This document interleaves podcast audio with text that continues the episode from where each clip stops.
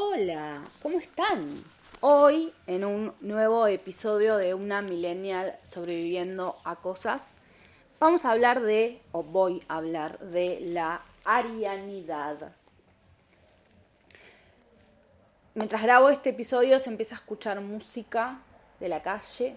Hoy es 24 de agosto, la noche de la nostalgia eh, en Uruguay.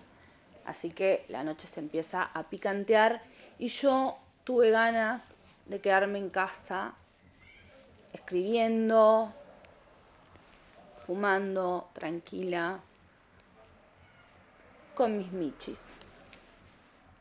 Porque necesitaba darme un poco ese espacio para mí misma, para lo que me pasa, para lo que siento.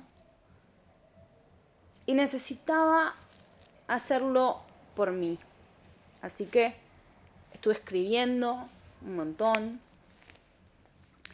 Y hay algo que me sucede cuando escribo y es que de alguna forma me termino de dar cuenta mientras voy escribiendo si eso que estoy escribiendo es algo que pulsa ser compartido o es algo que estoy escribiendo para mí. Muchas veces he escrito cosas que han pulsado a ser compartidas y sin embargo me limito por diferentes motivos. Pero hoy voy a decidir no limitarme a compartir esto que pulsa a ser compartido. Es un episodio en el que hablo de la arianidad y quizás un poco de cómo vivir esa arianidad siendo una millennial. Y digo siendo una millennial porque es lo que soy, porque soy una persona con Plutón en Escorpio, eh, con todo lo que eso significa. Y si no sabes todo lo que eso significa y sos un millennial, fíjate lo que significa tener Plutón en Escorpio. Lo cierto es que somos una generación eh, que tenemos un montón de movimiento en muchísimos temas, estamos en constante revisión por diferentes motivos. Quizás esto pasa con todas las generaciones, eso es así porque todas las generaciones tienen a Plutón en algún lugar. Lo cierto es que nosotros tenemos a Plutón en su casa, así que imagínense en lo que sucede cuando la tormenta, después de dar una vuelta por el zodíaco, vuelve a su propia casa, eh, al lugar en el que se siente más tranquila o más cómoda en realidad, porque quizás la tormenta poco tiene de tranquila. Y digo la tormenta hablando de Plutón o hablando de Escorpio, como esa energía que composta también. Hay algo de del crear algo con eso que ya no está funcionando. Y los millennials tenemos a Plutón en Escorpio y creo que estamos constantemente buscando la forma de transformar cosas, de cuestionar lo que no podemos transformar, de iniciar procesos de transformación constantemente.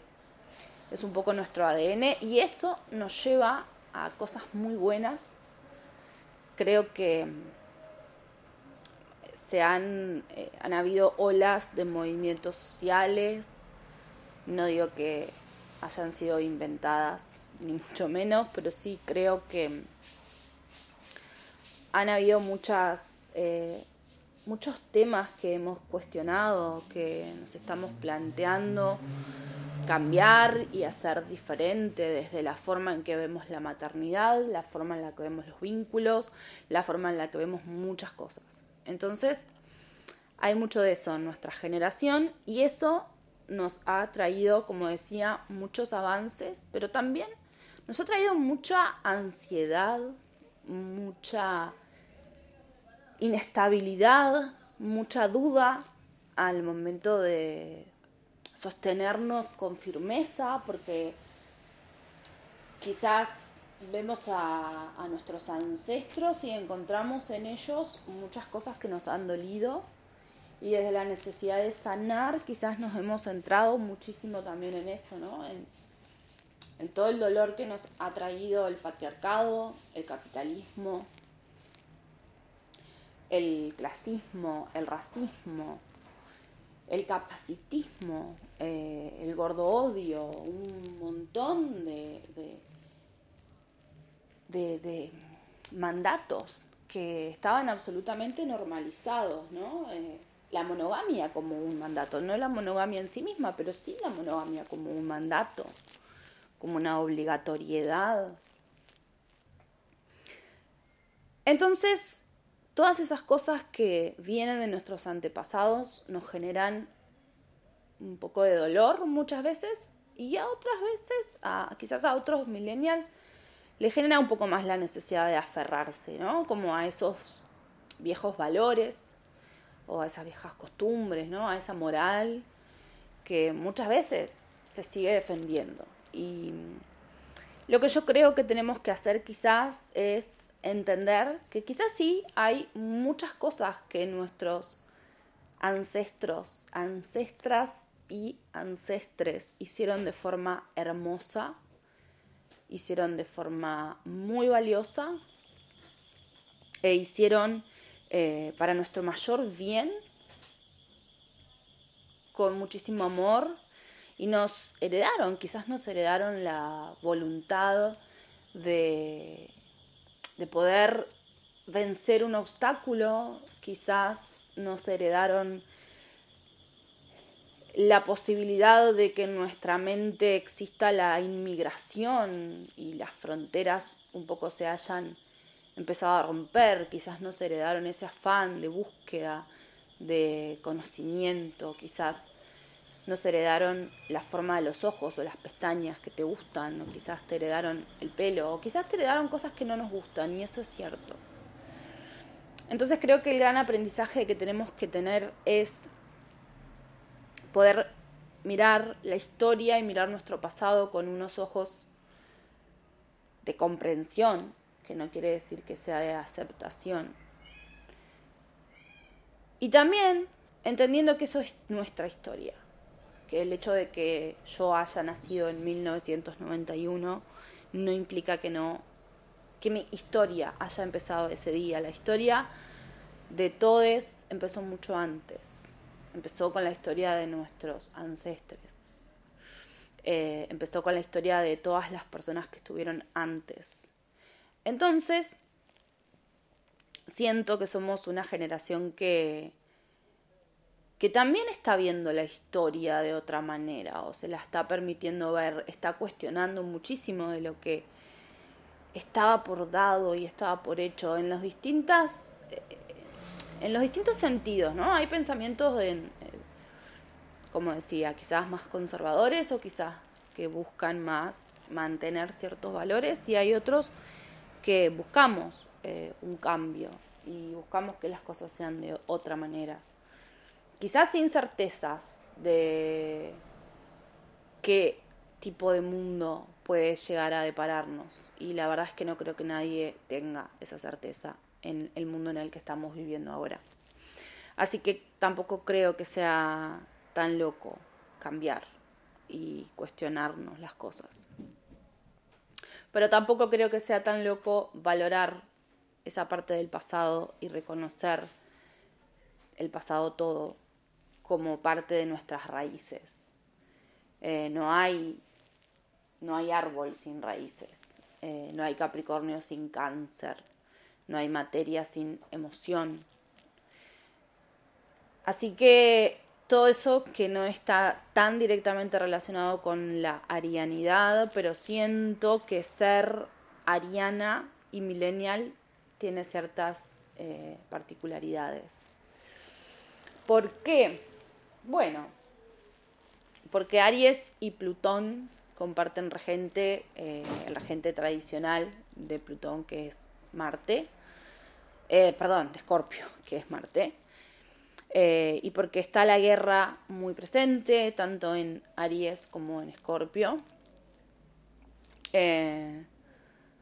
porque Aries avanza y los millennials cuestionamos y quizás para los millennials, arianes, eh, el avance por momentos se vuelva un poco loco y por otros momentos nos dé miedo porque estamos en esa constante evaluación y si no estamos nosotros evaluando cosas, está evaluándolas el de al lado y hay siempre algo que está cuestionándose, que quizás nos está indignando, que no nos gusta, hay un permiso para el cuestionamiento que ha sido muy positivo, pero también muy estresante. Y como la energía ariana es una energía que avanza, es una energía que es la chispa, mm, la arianidad millennial puede ser particular. Entonces, me di cuenta un poco de que en este texto estaba hablando de la arianidad milenial más adelante porque nombraba muchísimo la lucha y hablaba mucho de luchas que dejemos, tenemos que dejar de dar y luchas que tenemos que dar y el ego y demás. Entonces creo que en un momento me di cuenta que estaba hablando de esa arianidad que muchas veces eh, niego, porque la arianidad es una energía bastante brusca, bastante bruta, eh, bastante poco elaborada, si se quiere, bastante física, eh, bastante apurada, ¿no? Y, y esto te va a identificar en muchas circunstancias, no es necesario que seas ariane. Quizás no tenés el sol en Aries, pero tenés un ascendente en Aries, quizás no tenés un ascendente en Aries, pero tenés la luna en Aries o tenés planetas personales importantes en Aries, quizás no tenés ascendente en Aries, pero tenés Marte arriba del ascendente, quizás tenés una eh, conjunción de un planeta personal y muy importante con Marte, es diferentes, o, o una casa uno muy poblada también podría llegar a ser. Hay distintas formas de tener arianidad. Igual todos tenemos arianidad, porque todos tenemos un ascendente que es el inicio de la casa 1, que es la casa de Aries, y todos tenemos a Aries en alguna casa y a Marte en algún lugar. Así que arianidad tenemos siempre. Va a depender si es más intensa o menos intensa. Normalmente yo hablo un montón de mi luna libra porque mi trabajo emociona, aparte tengo la luna libra que es el opuesto complementario a Aries, lo cual no es un detalle menor, pero normalmente hablo mucho más de la energía libriana porque la energía libriana es una energía quizás más políticamente correcta, más este más fácil de mostrar de alguna forma, ¿no? Es una energía venusina, es una energía que invita mucho más a ser mostrada y expresada, si se quiere, porque la energía ariana es una energía que quizás no tiene muchos cuidados ni muchos reparos, en cambio la energía libriana sí. Tiene muchos cuidados y muchos reparos. Por lo pronto, es más fácil de mostrar. Entonces, como ariana con luna en libra que soy, muchas veces mi arianidad la dejo un poquito más como a escondidas. Eh, para mí, quizás con mi pareja, eh, porque yo tengo el ascendente, porque yo tengo el ascendente Leo, o sea, se dan cuenta de que iba a echarle la culpa a una característica de, mi persona. Eh, le iba a echar la culpa de una característica de mi persona a un aspecto de mi carta natal. Pero es cierto que yo tengo el ascendente en Leo, mi pareja es leonino, hay algo, mi hermana también es leonina y también es alguien con quien yo dejo bastante salir en mi, arianidad, como esa parte más peleadora. Peleé mucho con mi hermana y peleo un montón también con Alexis. Em, se ve que hay algo ahí en lo leonino, pero también son personas que amo profundamente. Hay algo de... Y bueno, y está mi ascendente ahí, que es un poco la manera en la que mi arianidad se muestra, si querés. Entonces, eh, para otras personas mi arianidad quizás no es tan conocida y de hecho en algún momento me ha pasado que sorprenda que soy ariana se me nota mucho más el ascendente en Leo, que es como esa cosa del yo constantemente, pero no el yo al estilo ariano, sino más el yo de querer tener el foco.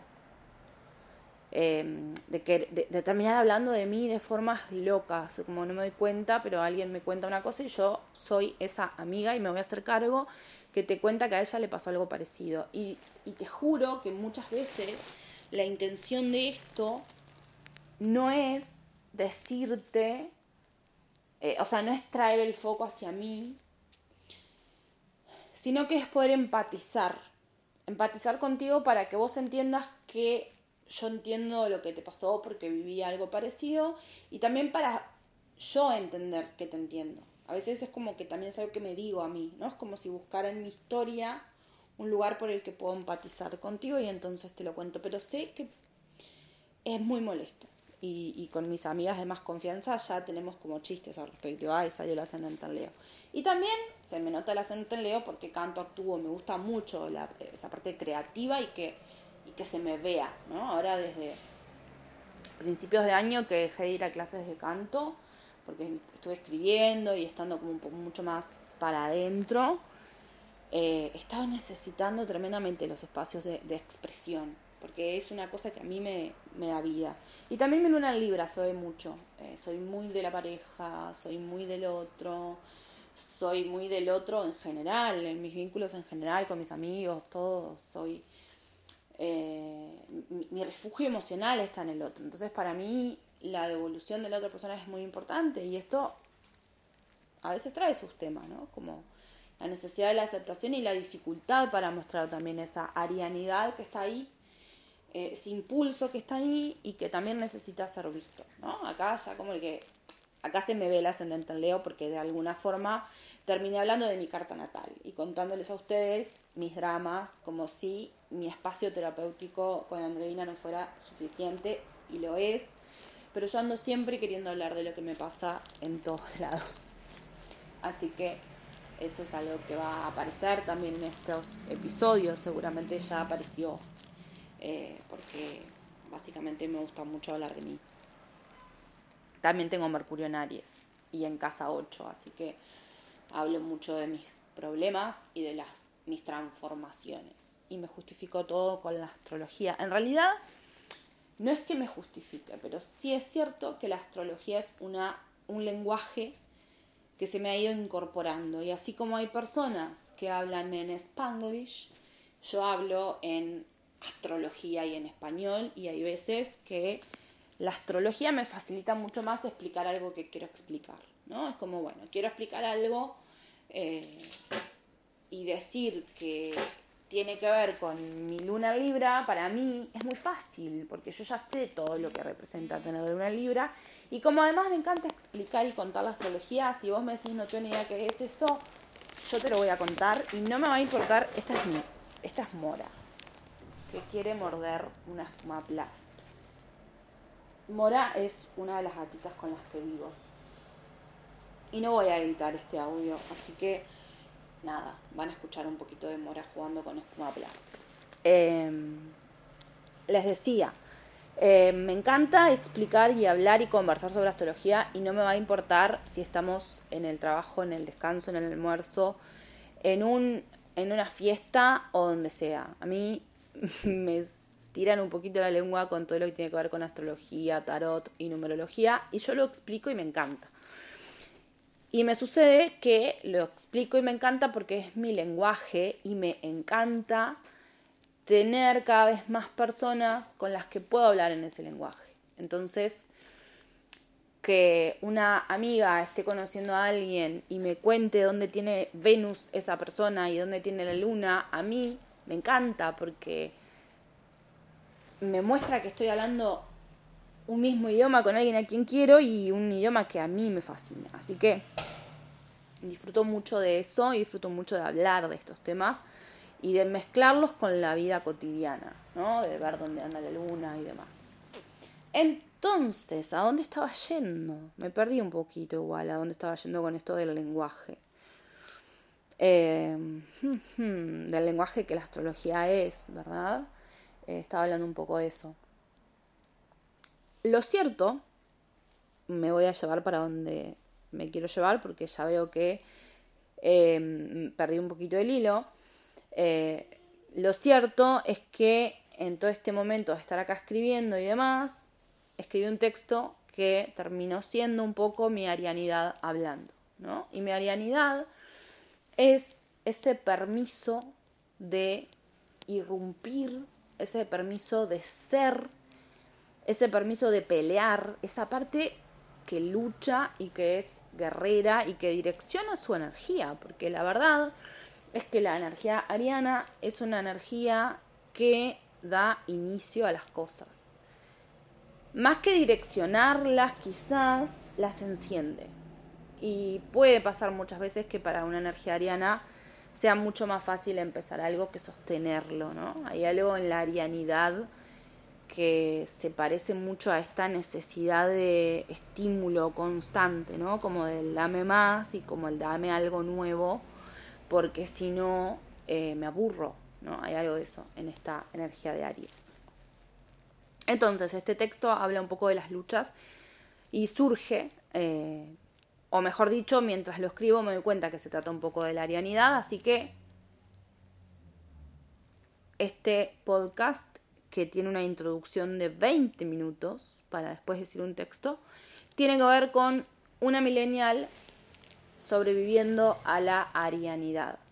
Y algo importante, hoy te dije que te podías sentir identificada si tenías el sol en Aries, la luna en Aries, el ascendente en Aries, Marte en lugares muy importantes de tu carta, em, o en conjunción con otros planetas personales importantes algo de tu energía marcial como bien marcada, también nos puede dar cierta arianidad, digamos.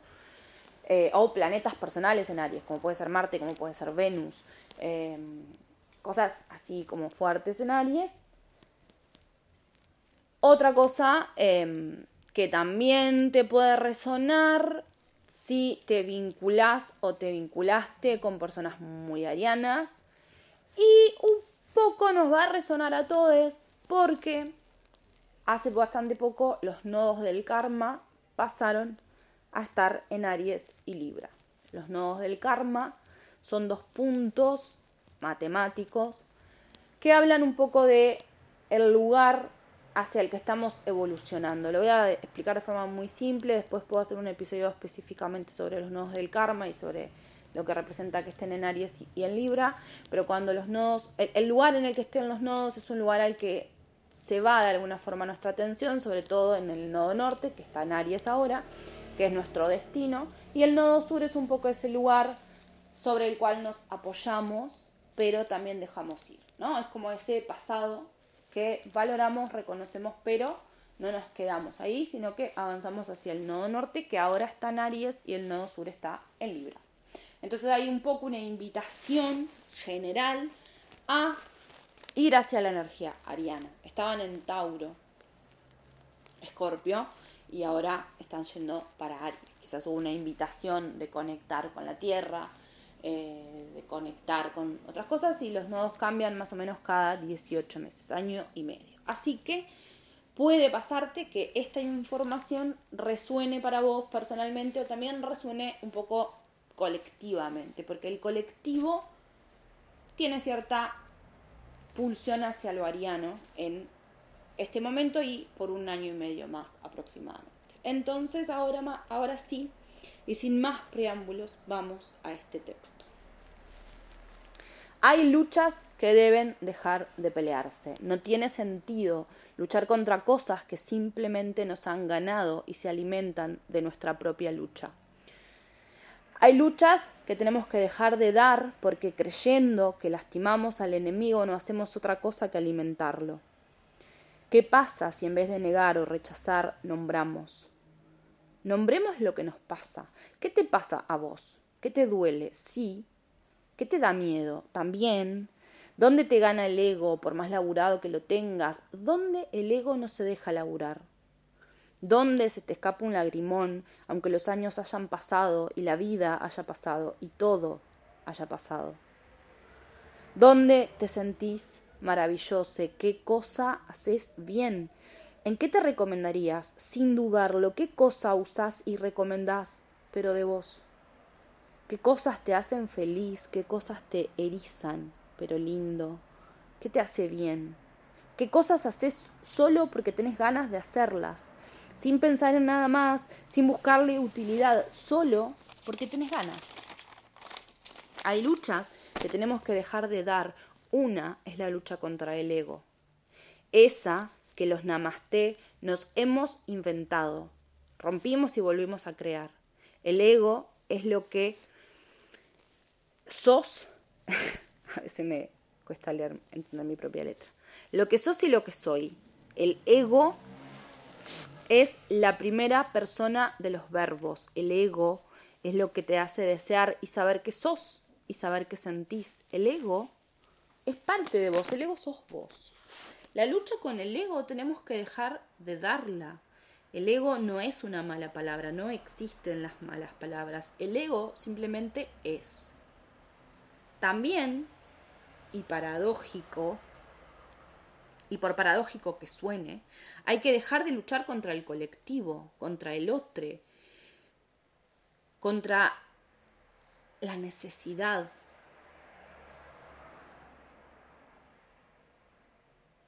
Contra uno necesitando al otro y a la red, y la red y el otro necesitándome. Porque sí, necesitamos gente para nacer y de ahí en adelante la necesidad no se va nunca. Por suerte, porque un ego que no necesita a nadie y que no es necesitado se quiebra. Y ahí es cuando necesita rearmarse. Y es en ese momento en el que el ego tiene uno de sus mayores problemas. Cuando se rompió y tiene que rearmarse. A veces necesitas un martillo otras una llave francesa, otras un bizcocho porque tenés hambre, otras un vibrador, un café, una amiga, a tu mamá, a tu pareja. Y cada cosa, cada una de esas necesidades son válidas. El problema es agarrar el martillo si lo que tenías era hambre, o una pareja buscando mamá, o una amiga si necesitabas un vibrador. La necesidad es escucharla, hacele caso. Y si estás harta de atar con alambre la misma cosa, la misma necesidad, fíjate si podés cambiarla. Y si podés, hacelo. Si no podés, pedí ayuda o date tiempo. Pedí ayuda o date tiempo. Son para mí dos buenas formas de resolver esos problemas existenciales que ya no pueden atarse con alambre ni podés arreglar en soledad pedí ayuda o date tiempo. Hay luchas que tenemos que dejar de dar, pero hay otras que tenemos que defender con uñas y dientes porque somos ego y colectivo. Tenemos cédula y también credencial cívica. Somos ciudadanos y nuestra existencia es política. Hay que seguir luchando para que unos pocos no se lleven nuestro tiempo a sus bolsillos. Hay que luchar para que tu tiempo valga y también el mío, para que nadie tenga hambre ni frío, para que todos seamos valiosos, respetados, cuidades y con capacidad de responder por nuestros actos. El sistema nos exige unas cosas que no puede exigir a la vez que te limita el acceso a las herramientas para alcanzarlas. No todos tenemos las mismas posibilidades, ni las mismas herramientas, ni las mismas responsabilidades en este sistema injusto y clasista, patriarcal y capitalista, cis, heteronormado y monógamo, racista. Así que hay luchas que sí hay que dar. Tus privilegios revisalos, tus carencias entendelas, tus deseos escuchalos, escribí, dibujá, cantá, conversá, hacete una carta natal conmigo o venite a un taller de autosentimiento y expresión, buscá a otras colegas, hay muchas y muy hermosas, búscate a vos en el espejo que mejor te muestre. Hay luchas que tenemos que dejar de dar, hay veces que hay que ser vanidosa, egoísta y hedonista y otras hay que ser generosos responsables y humildes, pero cada cosa está bien. Hay luchas que tenemos que dejar de dar, dejar de pelear contigo, dejar de pelear con otros. No te hagas cargo de algo que no es tuyo, no niegues una mano que puedas dar, no rechaces una mano que te ofrecen, no te quedes sin pedir una mano. Si el alambre ya no ata, si sole no podés. Gracias a todos eh, por llegar hasta este momento, por escuchar todo esto. Eh, les invito a seguirme en arroba numerologiarte les invito a compartir este episodio a su Ariane de confianza, a contarme si resonó de alguna forma con ustedes y les mando un beso muy, muy grande.